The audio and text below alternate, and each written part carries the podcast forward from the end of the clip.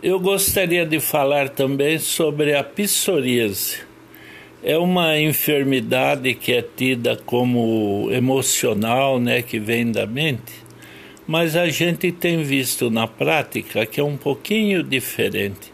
Pessoas que têm alergia ao coalho do queijo desenvolvem esse problema na pele.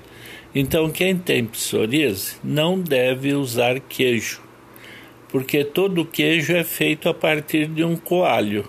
Se é na roça, eles usam coalho de porco. Se é no mercado, é coalho químico, mas é coalho.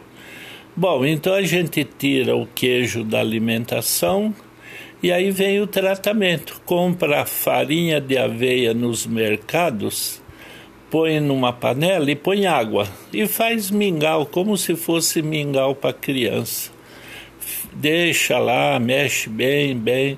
Bom, aí para, desliga o fogo, deixa esfriar e aplica esse mingau de farinha de aveia aonde estão as feridas na pele. É, a aveia, como ela tem manganês, ela cria um tecido novo no local.